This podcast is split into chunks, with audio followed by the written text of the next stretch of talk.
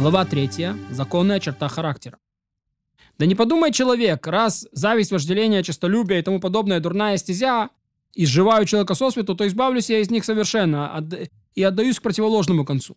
И после этого перестанет он есть мясо, пить вино, не жениться, поселиться, не женится, поселится в негодном э, жилище, прекратит носить приличную одежду, будет носить рубище, грубую, грубую шерсть и тому подобное, подобно христианским монахам. Это же дурная стезя, исследовать ей запрещено. Да? Почему?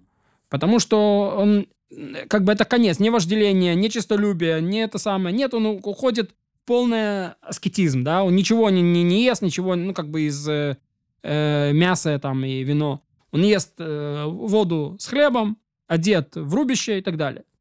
Тот, кто пошел по этой стезе, называется грешником. Казалось бы, почему? Ведь сказано о Назарее и искупит за себя Назаре это Назир, человек, который от, э, от всего, отшельник, да, ну как бы еврейский монах. Искупит за себя, так как положил грех на душу. Казалось бы, быть монахом это хорошо. Почему он положил грех на душу? Он же отшельник от людей.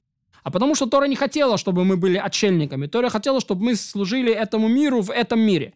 Сказали мудрецы, если даже Назарей, который не отказался ни от чего, кроме вина, должен приносить искупительную жертву. Тем более грешен тот, кто отказался от любой другой вещи. То есть тема она не отказаться от вещи, а поднять ее на духовный высокий уровень святости. Поэтому велели мудрецы, чтобы человек не отказывался ни от чего, кроме только э, того только, в чем отказывает ему Тора. И не связывал себя обетами и клятвами, ограничивая себя в разрешенном. Так сказали мудрецы, разве тебе недостаточно то, что запретила Тора, что ты запрещаешь себе другое? В том числе, те, кто постоянно постится, это дурной путь.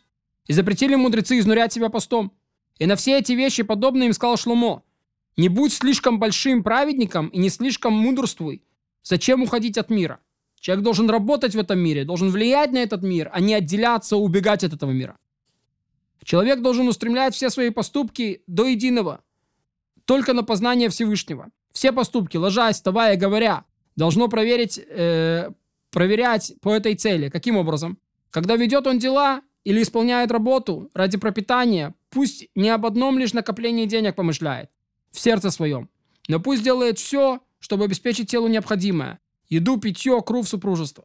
И когда он ест, пьет, совокупляется, пусть не стремится к одному лишь удовольствию. Иначе окажется, что ест, пьет только для ради того, чтобы было сладко во рту, а совокупляется только из-за похоти. Да пусть стремится он и есть, и пить, и, и только чтобы дать силу телу и членам его.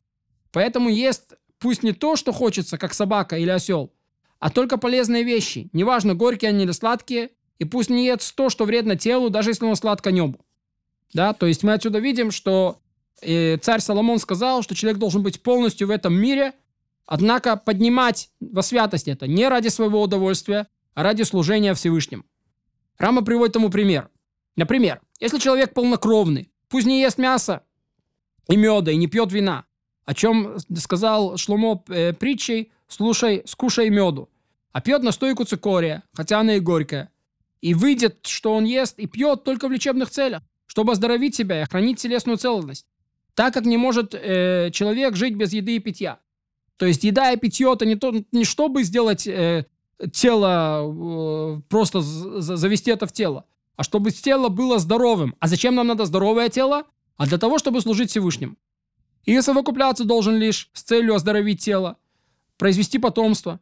Поэтому делает это не каждый раз, когда захочется, а только когда знает, что должен излить семя в лечебных целях или чтобы произвести потомство.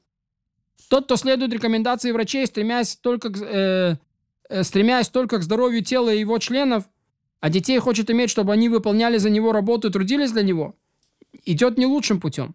Пусть стремится к тому, чтобы его тело было здоровым и сильным, чтобы душе его было легко познавать Всевышнего. Ведь невозможно человеку достичь понимания и обрести мудрость, если он болен или болит у него что-то.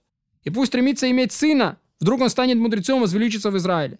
То есть человек не хочет иметь потомство, чтобы они выполняли за него работу и пахали в поле, а чтобы его потомство продолжало идти дорогами служения Всевышнему, возвеличится и станет мудрецом в народе Израиля. Тот, кто всю свою жизнь ведет себя таким образом, служит Богу всегда, даже в момент заключения торгов- торговой сделки, даже в момент совокупления, так как незам- неизменно заботится о достижении необходимого, чтобы тело было здоровым и могло служить Всевышнему. И даже в момент сна, если засыпает человек с намерением дать отдых э, разуму и телу, чтобы не заболеть, не потерять возможность служить Всевышнему, сон его становится служением Всевышнему, благословлен он.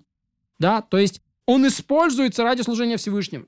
Как во время сна человек, мозг которого не работает, как положено во время сна, как он может служить Всевышнему? Тем, что сон является подготовкой для служения Всевышнему. И так повелели мудрецы, сказав, да будут все твои дела в честь небес. И об этом сказал Шломо в мудрости своей. Во всех путях своих, твоих познавай его, и он выпрямит твои дороги. Да, то есть все, что ты, твои дела, они в честь небес. Почему человек спит? В честь небес. Почему человек ест? В честь небес. Вот. Э, есть более высокий уровень, как сказал царь Соломон, во всех путях познавай его, да, что сам путь. То есть, например, как и человек, который ест в будничный день, он ест для того, чтобы быть здоровым. Например, человек, который ест в субботу, сама еда это и есть заповедь. Почему он ест? Чтобы исполнить заповедь Всевышнего, чтобы быть, э, идти дорогой Всевышнего.